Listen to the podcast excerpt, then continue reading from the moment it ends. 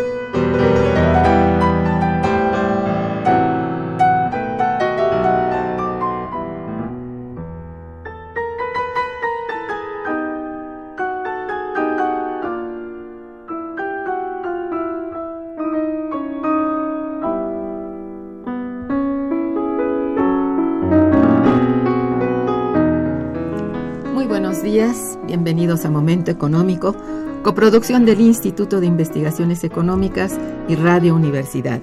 Les saluda Irma Manrique, investigadora del Instituto de Investigaciones Económicas, hoy jueves 13 de octubre de 2016. El tema que abordaremos el día de hoy es impacto de las reformas estructurales en el desarrollo urbano y regional. Y para ello contamos con la valiosa presencia de nuestro compañero el doctor Carlos Bustamante Lemos y del maestro Ricardo Martínez Rojas. Bienvenidos. Muchas gracias. Sí, buenos días, muchas gracias. Nuestros teléfonos en el estudio son 53 55 36 89 89, repito, 55 36 89 89 con dos líneas. Y para comunicarse desde el interior de la República, el teléfono LADA sin costo 01800 505 2688. La dirección de correo electrónico para que nos envíen sus mensajes es una sola palabra momento económico arroba. De nuestros invitados, Carlos Bustamante Lemus es doctor en Filosofía en Planeación de Estudios Urbanos y maestro en Planeación Económica del Desarrollo Urbano por la Universidad de Londres es licenciado en Economía por la Facultad de Economía de la UNAM. Es investigador titular de nuestro instituto adscrito a la Unidad de Investigación de Economía Urbana y Regional. Pertenece al Sistema Nacional de Investigadores de CONACIT y es miembro de la Asociación Mexicana de Ciencias sobre el Desarrollo Regional, Asociación Civil, AMESIDER. Además, es profesor en la Facultad de Arquitectura y en el posgrado en Economía de la UNAM. Fue coordinador de este posgrado en nuestro instituto, ha participado en diversos proyectos de investigación, uno de ellos ha sido Potencialidades de Desarrollo Económico de las Regiones de México, con el estudio de caso del Istmo de Tehuantepec. Algunas de sus publicaciones recientes, Actores Urbanos y Políticas Públicas y Potencialidades del Desarrollo, Políticas Públicas y Desarrollo Territorial Sustentable.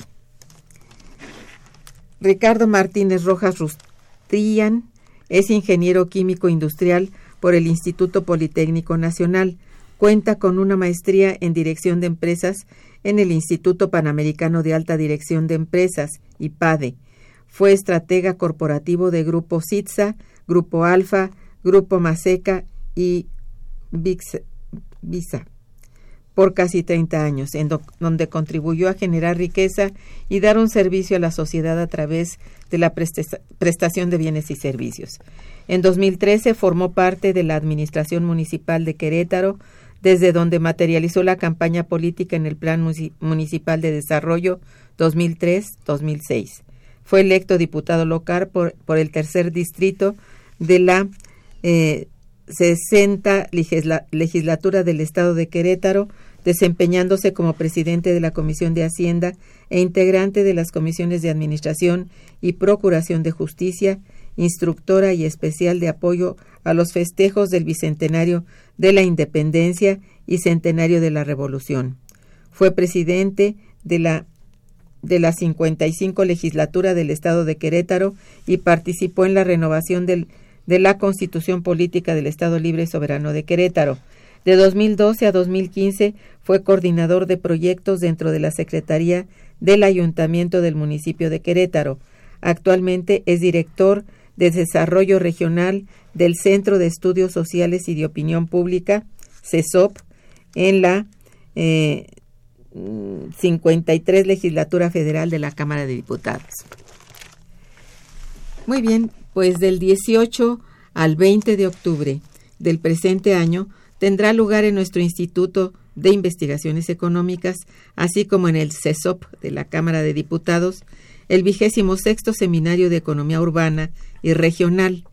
El doctor Carlos Bustamante Lemos, compañero nuestro y mejor amigo, quien nos acompaña el día de hoy, es el responsable de la realización de este importante esfuerzo académico.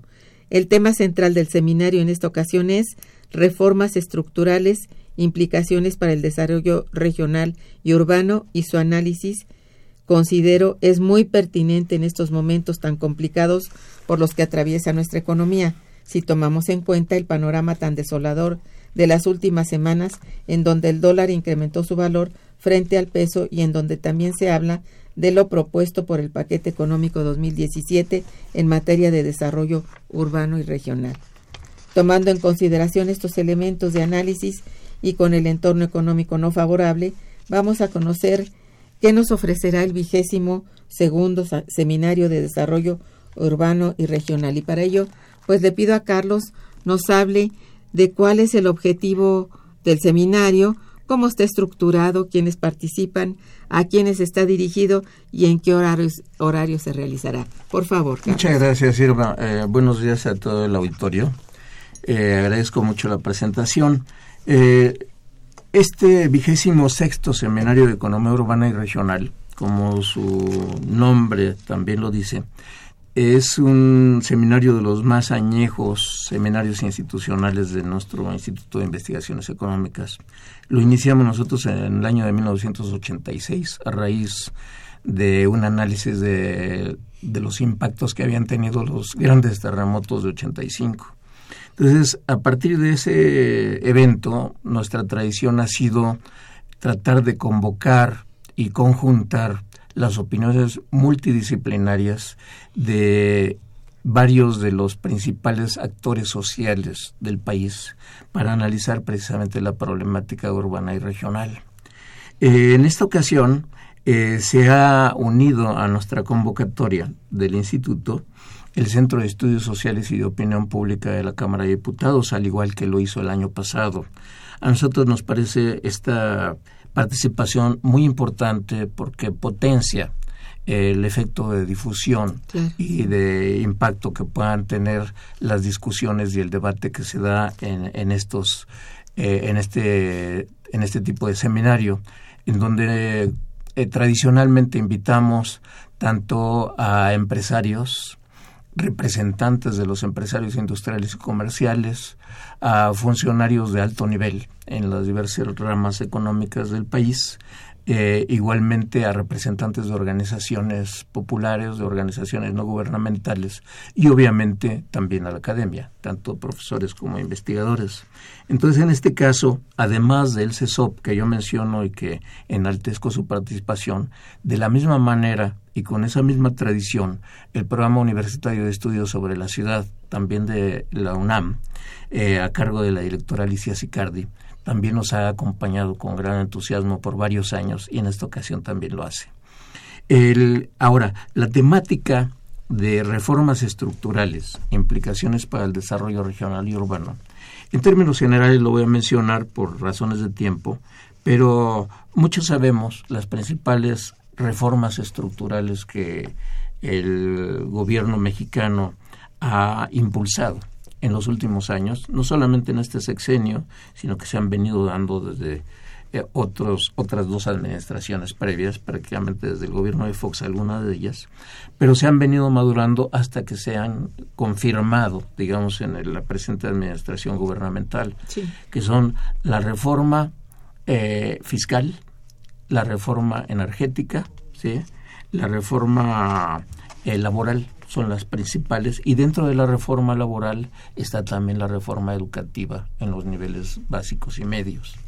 Este, este tipo de reformas que obviamente si hay oportunidad mencionaremos algunos de los detalles de ella, pero son las que a nosotros nos conducen a analizar y discutir cuáles serían las implicaciones para el desarrollo regional y urbano del país con la problemática que ya conocemos de grandes desigualdades, tanto en la concentración de la riqueza generada en, pocas manos, y por otro lado, grandes eh, enormidades, eh, cantidades de población en la miseria.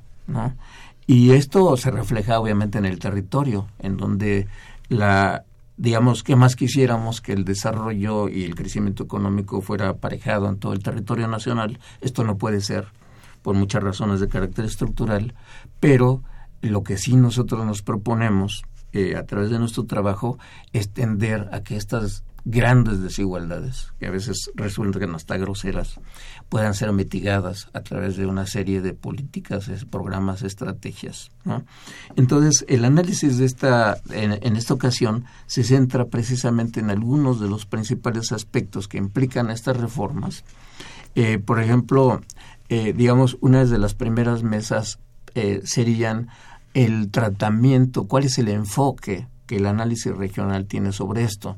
Sabemos, por ejemplo, que en estos últimos sexenios se, de manera muy simplista se ha regionalizado el país en tres grandes macroregiones, ¿no? norte, centro y sur, cuando sabemos que aún dentro de estas grandes regiones existe una gran heterogeneidad, ¿no? Claro, sí. Eh, eh, inclusive hay algunos otros países y que no necesariamente porque sean más desarrollados, sino simplemente porque les ha interesado más la organización social y económica dentro de su territorio, eh, se han abocado a hacer una regionalización mucho más científica y apegada a la fenomenología de su propio país. ¿no? La más reciente es la de España, en donde se ha recompuesto toda la división, la división eh, territorial y entonces han hecho una nueva regionalización, cosa que se, que se había hecho ya en los antiguos países socialistas, ¿no? Eh, se hizo también en Cuba, en algunos otros países lo han hecho. Y sin embargo aquí, más que una regionalización media como existía todavía en los años 70, que incluso auspiciaba la, presidencia de la República, ahora hemos derivado en estas tres eh, megaregiones y a partir de ellos que se derivan a veces políticas que pueden o no pueden tener resultados como los que se prevén. Entonces está precisamente primero ese tratamiento de cuál es la conceptualización que se tiene, tanto a nivel público como científico, sobre la regionalización, los impactos que esto tiene, y luego algunos aspectos que eh, se estarán tratando. Por ejemplo, eh, la cuestión del mercado petrolero y los impactos que tiene en las entidades federativas que han, eh, que han sido históricamente petroleras y petrolizadas. ¿no?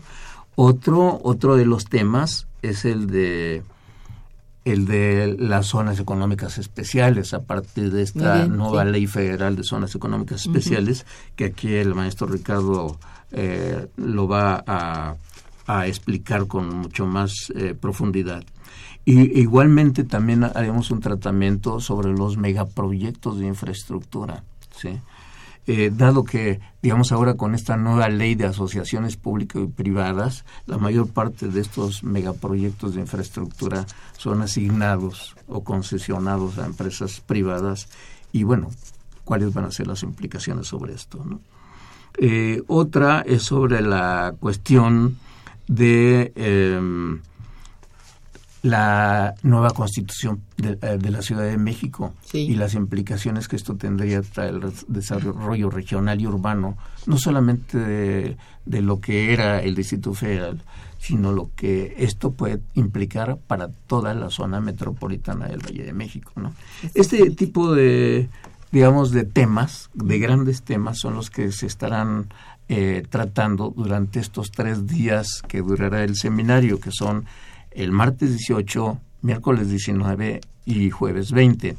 Ahora bien, las, eh, los primeros dos días la sede de las discusiones será en nuestro Instituto de Investigaciones Económicas y el tercer día el Centro de Estudios Sociales y de Opinión Pública nos ha ofrecido muy amablemente y entusiastamente el que la sede sea en el propio recinto del Palacio Legislativo. Esto, digamos, tiene un doble propósito, además de la mayor difusión, porque el canal del Congreso también estará apoyando, durante estas tres sesiones, va a ser también el que pueda acercarse más la discusión eh, plural ante este tipo de temas y que puedan algunos de los legisladores eh, no solamente escuchar, sino inclusive tener una participación alternativa. Es uno de los grandes deseos que nosotros siempre en la, académica, en la academia tratamos de, lograr, de que se nos escuchen nuestras inquietudes, propuestas y, sugerencias. Y esto, afortunadamente, el, el CESOP lo ha recogido y se intenta hacer de esta manera. Muy bien. Eh, ¿En qué horario se va a ah, Bueno, sí, el horario se va a realizar eh, en promedio desde las 10 de la mañana hasta las 3 de la tarde. Los tres días van a ser solamente sesiones matutinas, eh, eh, clasificadas en, en, por temas en dos o tres sesiones por día.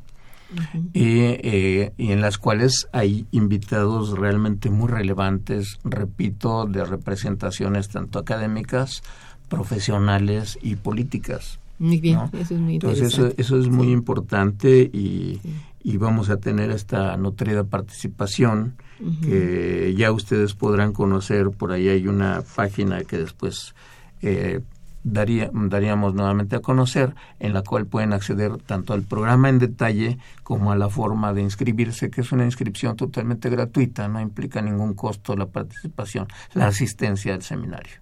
Muy bien, pues están ustedes este, cordialmente invitados. Gracias, Carlos. Totalmente. Bueno, a cuatro años ya de la presente administración de gobierno, ¿cuál es el balance que les merece el desarrollo, justamente el desarrollo urbano y regional de México en este momento? Maestro. Sí, gracias, doctora.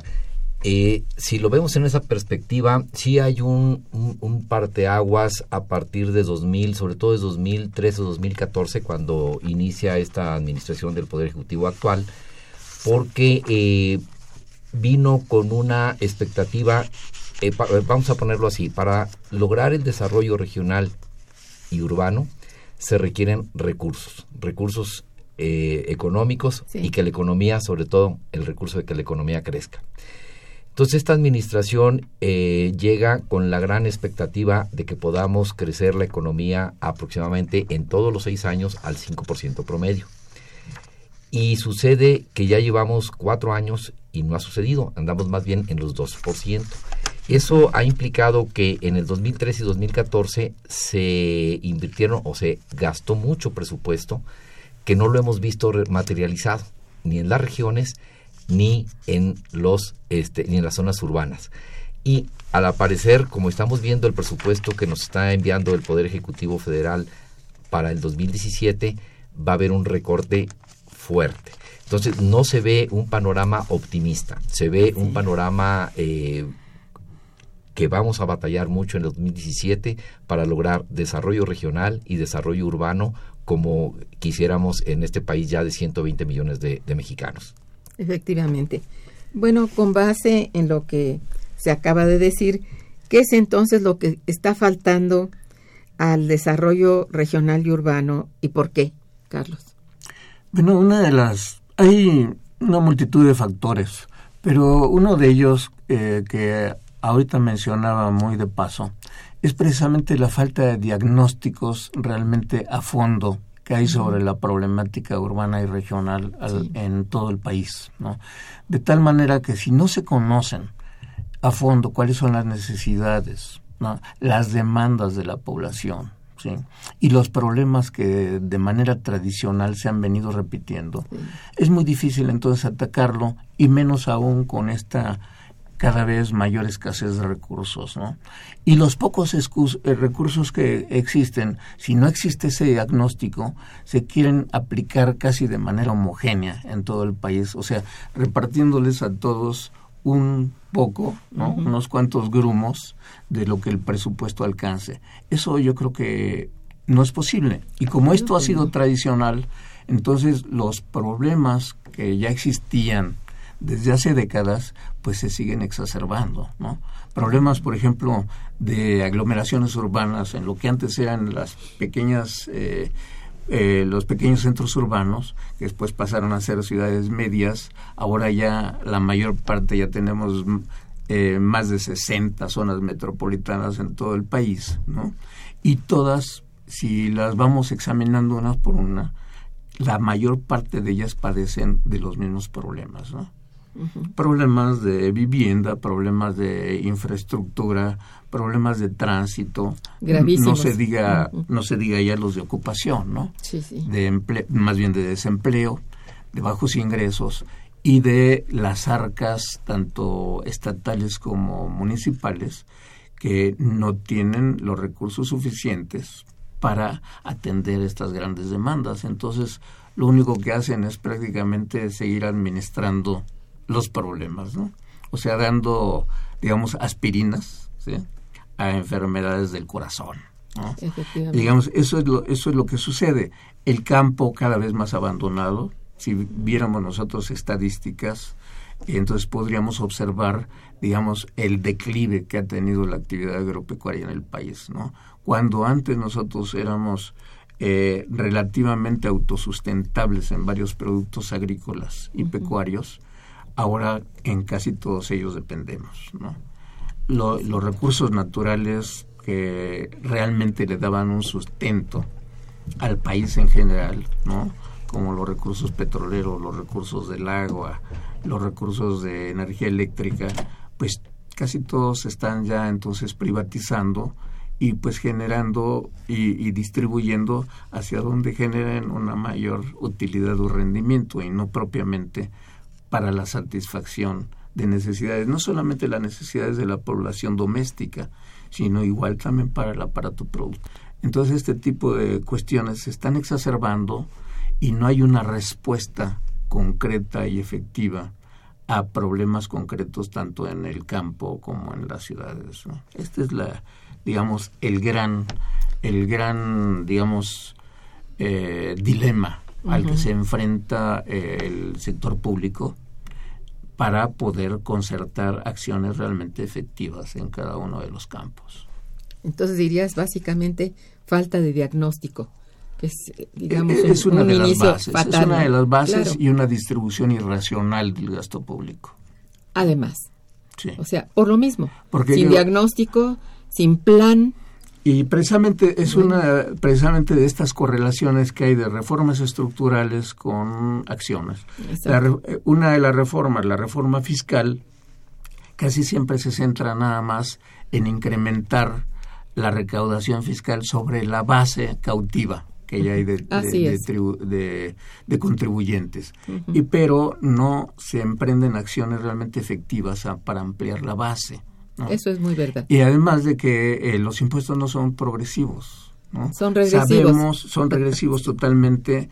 Las grandes, grandes empresas, año con año, se registran en las, en las estadísticas adeudos al SAT por cientos de miles de millones de pesos de estas grandes empresas, ¿no?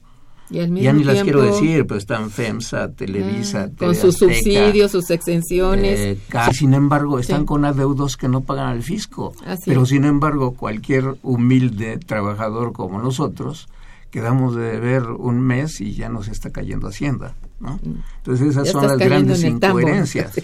y entonces, de tal manera que las estadísticas, si nosotros las viéramos, por ejemplo, a nivel internacional, el comparativo, de lo que es la, tributación en México, estamos dentro de los más bajos. Sí. Cuando la media es aún dentro de los mínimos de 24% con relación al PIB generado, en México estamos muy por debajo de 20. En 12. Exacto, estamos en 12. Tú conoces más, Irma, en esto. Bueno. Pero digamos, es una de las bases. Tenemos pocos recursos y mal encausados. Definitivamente. Y por otro lado, hay gran dispendio dentro de la alta burocracia del sector público, ya sea federal, estatal municipal. Eso es a grandes rasgos. Muy bien. Vamos a hacer una breve pausa musical y regresaremos. Quédense con nosotros. Está escuchando Momento Económico.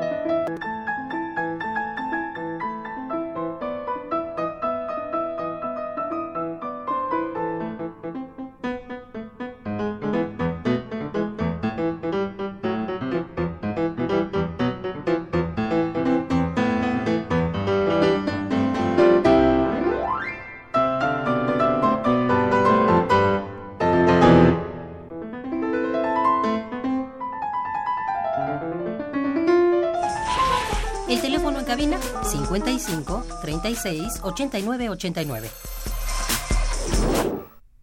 Bien, eh, yo no sé en qué consiste, vamos, así en términos no tan generales, digamos un poco más, si se puede, un poco más este parcializado, el, los problemas urbanos regionales del México actual, si se puede. Les pido por favor, maestro. Sí, yo creo que el, primero está, regionalizado, así está conceptualizado en la, en la ley de zonas económicas especiales el país, en zona norte, centro y sur. Eh, considerando siempre que el mayor atraso y el mayor rezago lo tenemos en la zona sur. y la zona centro y norte están en mejores condiciones socioeconómicas, pero la población está más o menos repartida en, en tercios hay, una serie, de situaciones que yo creo que donde está la mayor parte de la problemática urbana está en movilidad, está en agua potable, en los servicios de drenaje y en seguridad. Ahí y, el problema es salud. en esos puntos ahí tenemos que seguir invirtiendo mucho dinero y es el que no hay. Eh, por ejemplo, como se viene buscando, ubicándonos en la Ciudad de México, una de las problemáticas que se ven es que para el ejercicio 2017 no se está asignando ni el fondo de capitalidad y se están reduciendo los fondos de participación hacia gobiernos para hacer ese tipo de gastos. Entonces, ¿qué va a pasar? Sentimos que va a haber mayores problemas de movilidad, de salud y de este y de seguridad por falta de aplicación de recursos específicos a esos programas. Sí, pese a que se tienen porque se tiene ya hecho el programa, supongo, ¿no? Sobre todo los de seguridad pública parece que están ahí en la cabeza. No obstante ello, la inseguridad campea, avanza y amenaza particularmente a esas zonas, yo diría pues más bien eh, urbanas que rodean cada estado, es decir, o rodean o, o, son principales en cada estado, están cada vez más inseguras y bueno. Pero está también en el campo. También en el campo. digamos, eh, aquellas regiones en donde han sido tradicionalmente prósperas y redituables, con productos redituables como en el noroeste, con productos agroindustriales, o el Bajío, o la zona de Tierra Caliente en Michoacán están totalmente cooptadas por el crimen organizado y ya a los productores, por ejemplo, de aguacate y de otros productos que son inclusive de, de gran, exportadores, incluso también están, eh, digamos, cooptados y, y controlados en gran medida por el crimen organizado. Entonces, no se generan tampoco condiciones para la inversión, aun con esta nueva ley de asociaciones público y privadas, en donde se le da un amplio margen de participación a la inversión privada, esto también debe de generar ciertas condiciones para que sean propicias para, esta, para este tipo de inversión. Pero si cada vez se están cerrando los caminos para hacer atractiva una inversión privada, pues a dónde vamos a llegar, ¿no? Si las zonas que, como tú decías, las zonas urbanas en donde está mayormente la base productiva, están cada vez más invadidas eh, a través de de secuestros, de extorsiones y demás. Entonces, ¿a dónde están dejando el emprendimiento? ¿no? Eso es. Eso, amén de lo que decía el maestro Ricardo, en términos, digamos, de las deficiencias en infraestructura, ¿no? Para generar movilidad en el transporte, transporte comercial, transporte industrial o inclusive de pasajeros, ¿no? Sí. O servicios, los servicios básicos que se requieren para la operación y función de la población en general. Eh, son insuficientes. Yo creo que aquí hay pues muchísimos problemas que, que de los cuales está rodeada la problemática urbano-regional. En mucho, yo no sé, ustedes que conocen a profundidad el tema, parece que la movilidad poblacional se ha vuelto muy, pues muy fuerte, sobre todo de deshabitar zonas, como decías tú, eh, productivas del campo que han quedado deshabitadas por este mismo eh, hecho de la del bueno del crimen organizado que invade y los expulsa.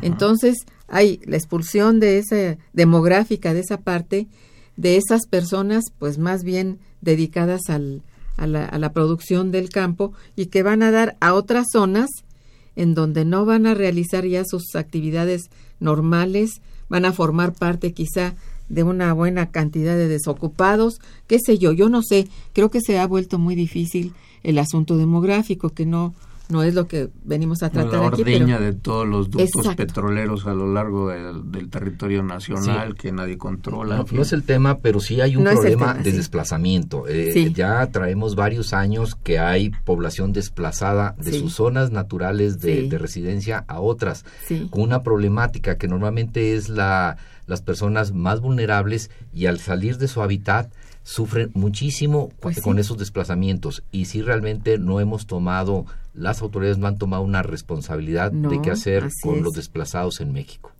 Y sí, y vienen a formar parte de esas grandes, este, bueno, comunidades que son migratorias aún al interior y que se vuelven migratorias al exterior, finalmente, ¿no? Porque aquí la falta de oportunidad es muy grande, entonces Así es. Eh, van a engrosar esas filas de los migrantes es muy delicado lo que pasa y, y sí, la falta de, yo creo, de buenas políticas eh, urbano-regionales, pues bueno, están haciendo crisis en este momento porque son urbanas y son regionales, o sea, van a, a, engrosar a lo que ya había más problema.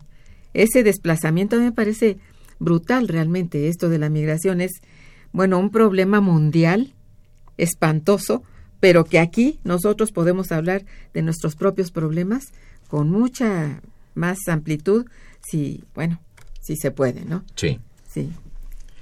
Este, la, la otra problemática que, que, debíamos de tocar también es el problema de los estados petroleros. Estos están ya sufriendo, por ejemplo, el, el que está sufriendo más es el estado de Campeche. En este próximo ejercicio fiscal va a haber reducidos sus este, ingresos de gastos federalizados y con una contracción enorme de la industria petrolera que es de la que vive el Estado y vuelve también ahí, se generan desplazamientos y una pobreza eh, que no estaban teniendo, que no tenían. E, esa, esa región de y, y, la región de Campeche no está considerada en las zonas económicas especiales. Así es. Eh, en las zonas económicas especiales nada más se están considerando en la ley cuatro puertos, tres del Pacífico y uno del Golfo. Los tres del Pacífico es Lázaro Cárdenas, Michoacán, está eh, Salina Cruz, Oaxaca, y Puerto Chiapas en Chiapas. Y por el lado del Golfo, nada más Coatzacoalcos, Veracruz.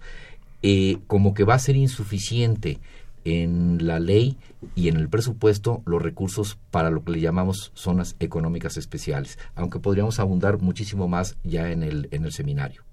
Sí, yo creo que esto de las zonas económicas especiales es, bueno, un, no sé, un conjunto de políticas que parecían deslumbrantes en el momento en que fueron planteadas eh, por el Ejecutivo, pero que, bueno, finalmente, no sé, usted dígamelo, han aplicado realmente la cantidad de fondos que en principio se pensaba porque era muy grande la cantidad que se iba a dedicar para darle este movimiento a estas zonas, es decir, sobre todo para atraer capitales extranjeros o privados en general y darles movimiento, dar mucha ocupación, según lo que se dice, y movimiento precisamente hacia afuera por los puertos, por lo que estamos viendo, ¿no?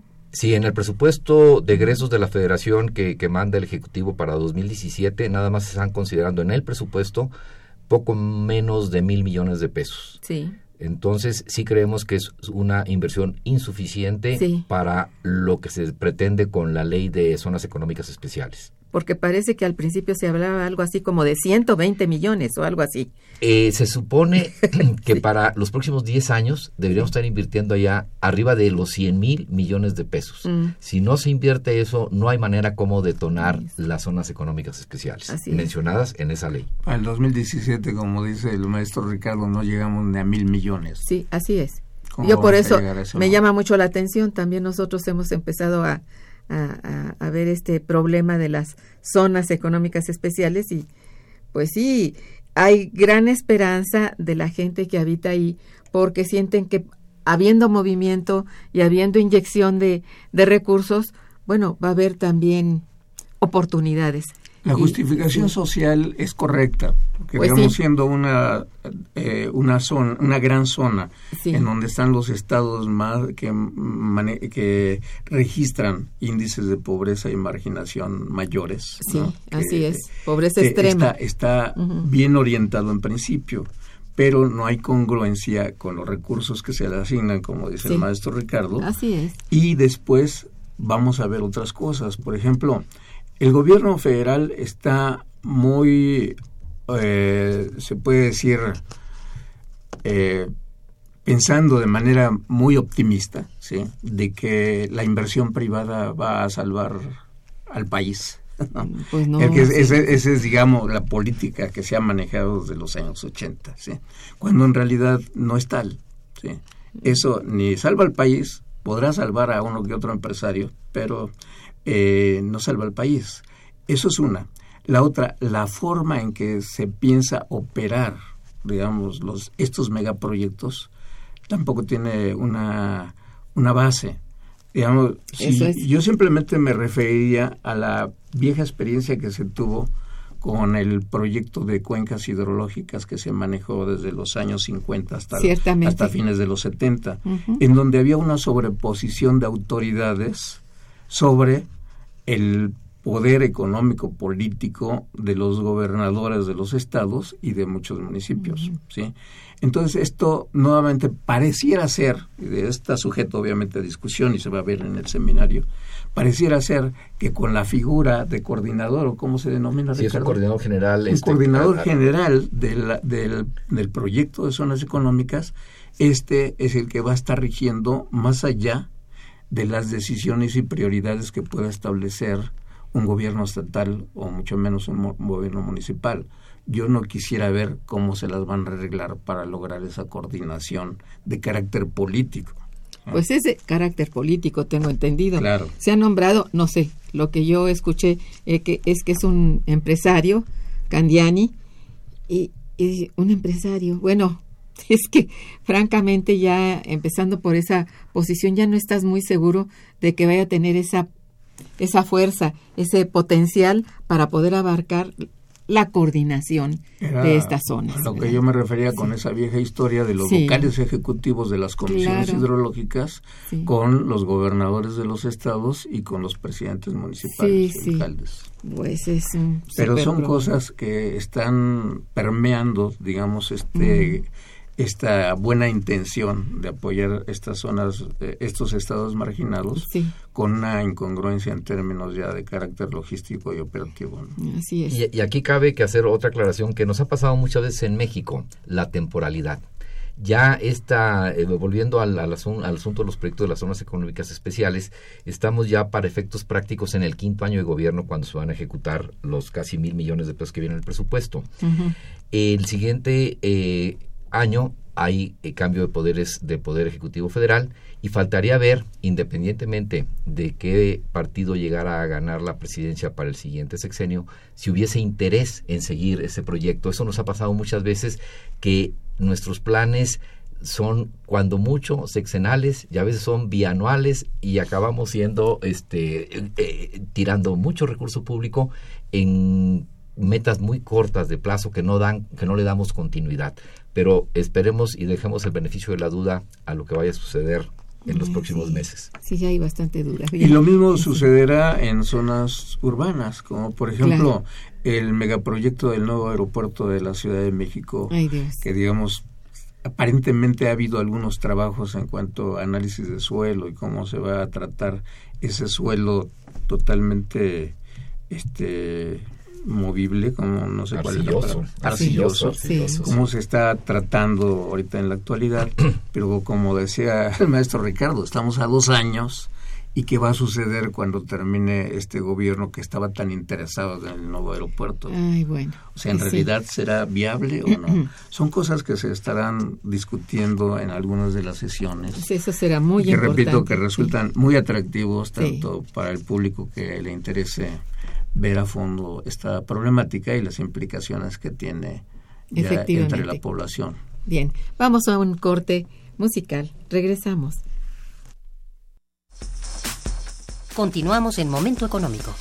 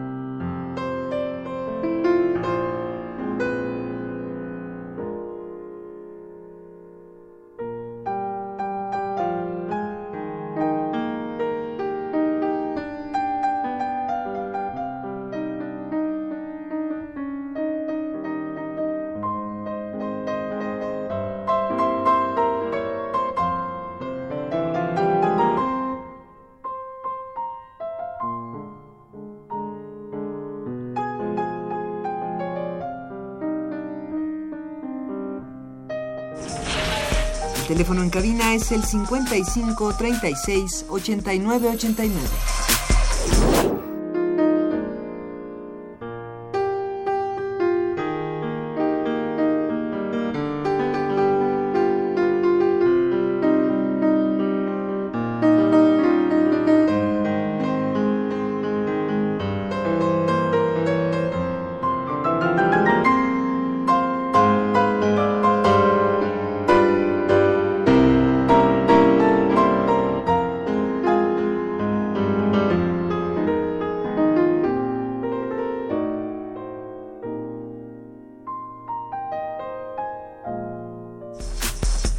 Continuamos en Momento Económico.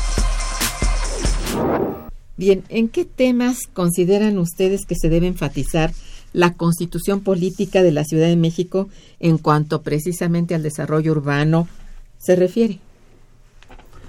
Bueno, yo me iría un poquito antes, porque esta constitución política de la Ciudad de México, eh, está sale mucho en medios, lo primero que debería de hacer es respetar la constitución política de los Estados Unidos mexicanos, porque si no, eh, va a haber un conflicto o N conflictos al, al, respecto. Así me parece. Sí, voy a dar un ejemplo nada más. Por ejemplo, si en la Constitución Política de los Estados Unidos mexicanos la edad para ser ciudadano y tener derecho al voto es de 18 años, no hay manera o no debería ser que la Constitución Política de la Ciudad de México fije 16 años. Eso se vuelve muy controvertido. Es verdad. Eh, el, el, INE, entonces, ¿para qué lo tendríamos? Nada más, como un ejemplo, o sea, lo primero que yo les pediría a nuestros constituyentes la congruencia. es que sea congruente, congruente, con la constitución política de los Estados Unidos mexicanos que existe.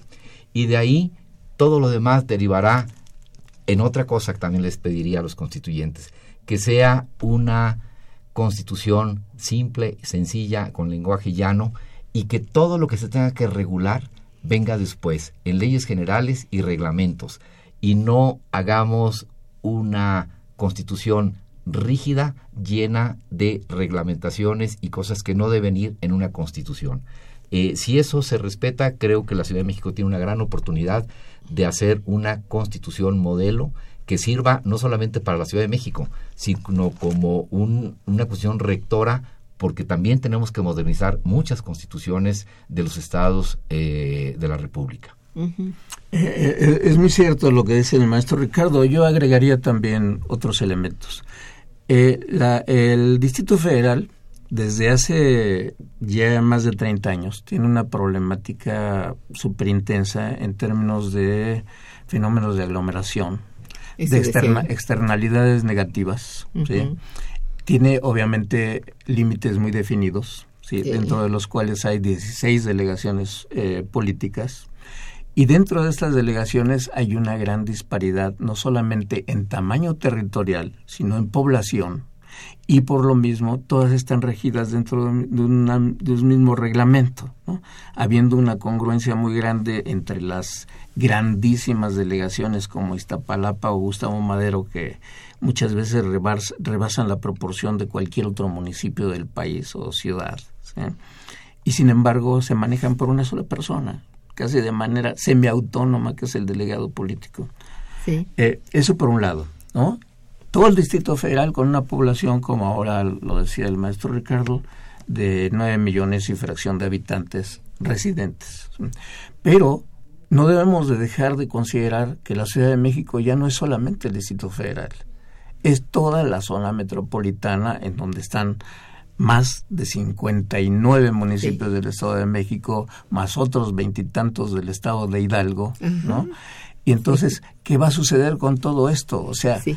yo creo que una de las consideraciones que deberá de tener la Ciudad de México es esa congruencia o por lo menos la intención de cómo se va a coordinar con los gobiernos y municipalidades de, de las áreas circunvecinas, para poder establecer reglas, derechos a ciudadanos del, del, ex distrito federal cuando no son congruentes con lo que se con los que se establecen para el resto de los municipios y entidades que son circunvecinas no sí, sí. eso en, eh, por un lado en términos de derechos de organización política organización social y luego el otro elemento, la cuestión de los derechos ciudadanos en términos de una participación tanto social como política para hacer valer sus necesidades y sus demandas.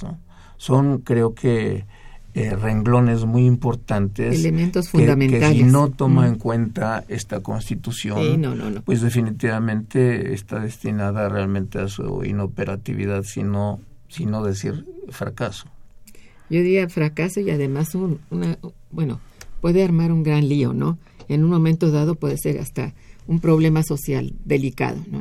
Sí, y sin embargo en la, en la mesa es una de, la, es una de las mesas en donde va a haber ese tratamiento sobre la Constitución de la Ciudad de México, uh -huh. que esperamos tener la participación de, de constituyentes designados para este caso, así como académicos e investigadores que están abordando esta problemática como la que ahorita estamos adelantando, ¿no? Entonces no va a resultar por demás atractivo y va a ser una de las sesiones del tercer día. Muy bien. Este quiero decirles que nos llegaron algunas bastantes llamadas de los radioescuchas.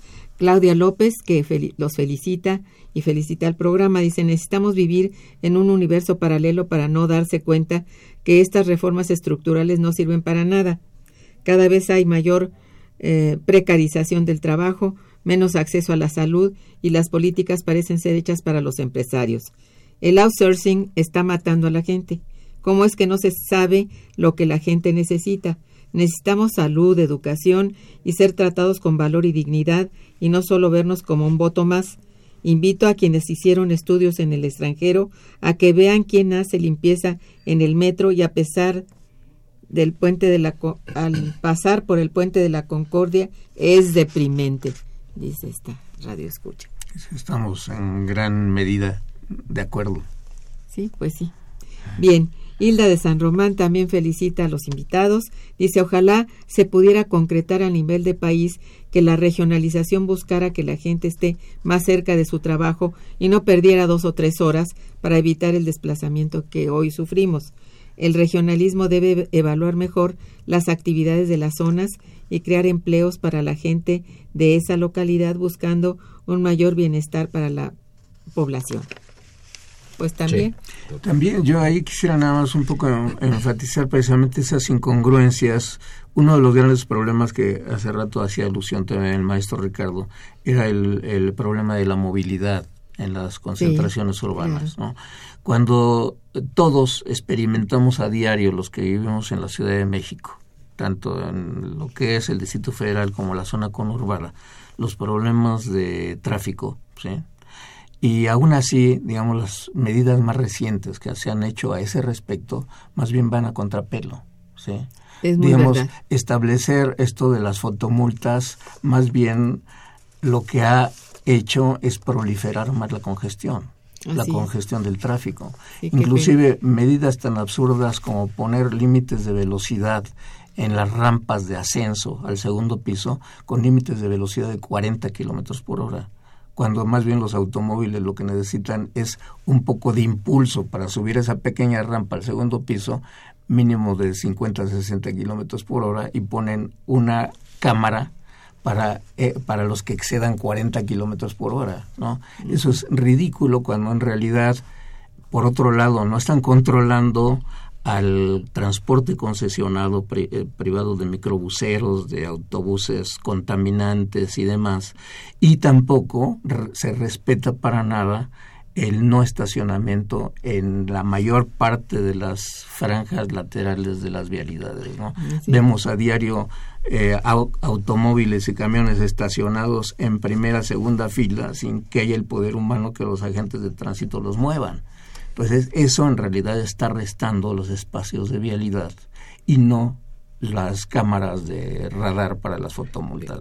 Para el tamaño de ciudad y, y la la característica que tiene la infraestructura de la Ciudad de México, porque tiene muy buena infraestructura, el problema es densificación. Sí debería tener eh, las, tanto, por ejemplo, el circuito bicentenario o periférico, hay ciertos momentos en que se puede circular con seguridad a 80 kilómetros por hora. Y hay momentos en que se tiene que circular a 30 kilómetros por hora por la densidad.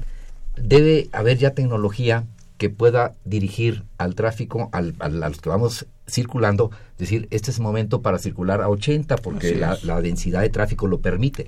Hay momentos que dice, vas a ir a 20, pero inteligentemente, no cuando estás pasando a 10 de la noche, está el circuito bicentenario vacío y tienes que ir cuidando los 50 kilómetros por la cámara. O sea, eso no es inteligencia, ni no es para una ciudad como la Ciudad de México. Efectivamente, tienen mucha razón.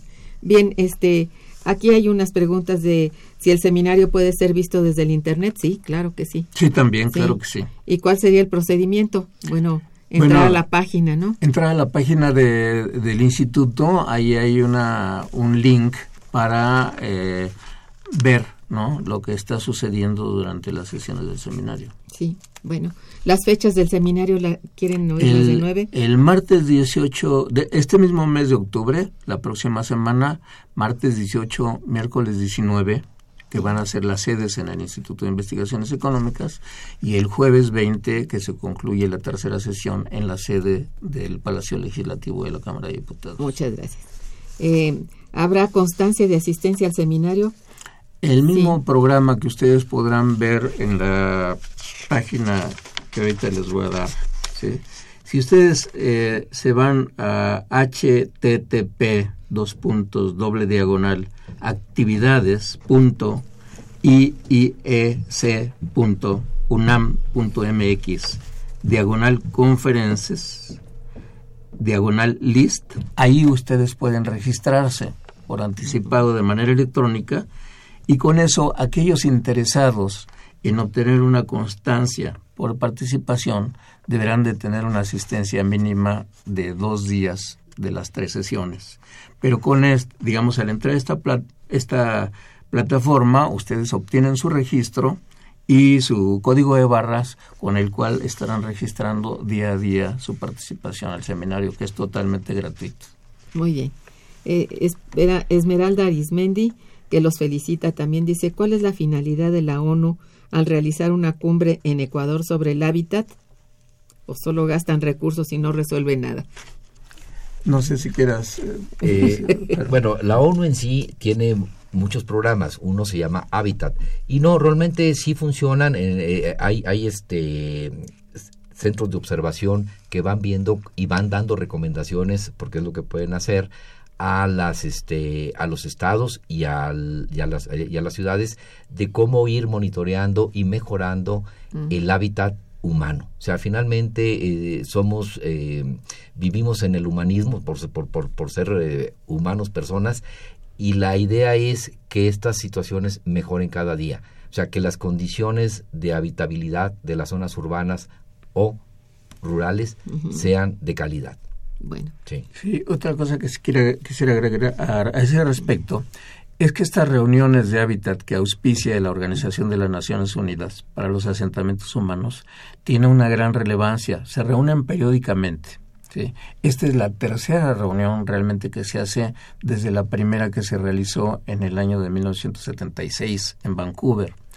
A partir de ahí, tiene tal relevancia que eh, algunos de los diagnósticos y estrategias, estrategias que recomiendan eh, eh, muchas veces se convierten en apoyos financieros, ya sea a base de donaciones o de préstamos para alentar una vida mejor en los asentamientos humanos de, de, los estados nacionales. Entonces, es que de alguna manera este tipo de pronunciamientos que derivan de los trabajos de hábitat derivan muchas veces en políticas a nivel, eh, digamos, de estados nacionales y políticas territoriales urbanas al interior de ellos, ¿no? Precisamente porque intentar guardar una, guardar una congruencia entre este diagnóstico, las recomendaciones, como decía Ricardo, ya no solamente es la habitabilidad en general, sino que la habitabilidad está considerada también por cuestiones de carácter de bienestar social y que ahora, digamos, la UNO ha avanzado un poco más en proponer, digamos, el concepto de ciudades prósperas, ¿no? Entonces hay un gran impacto que tienen estas reuniones de hábitat. Es importante decirlo. Bien, pues este Carlos, doctor Carlos Bustamante y maestro Martínez Rojas, muchas gracias por su presencia en el programa y por tan importante evento que van a realizar. Los felicito. Muchísimas eh, gracias. Ojalá tengan mucho éxito. Gracias, gracias, doctora. Bien, estuvo en los controles técnicos Socorro Montes, en la producción Santiago Hernández y Araceli Martínez, en la coordinación y conducción Irma Manrique, quien les desea muy buen día, pero mejor fin de semana. Gracias.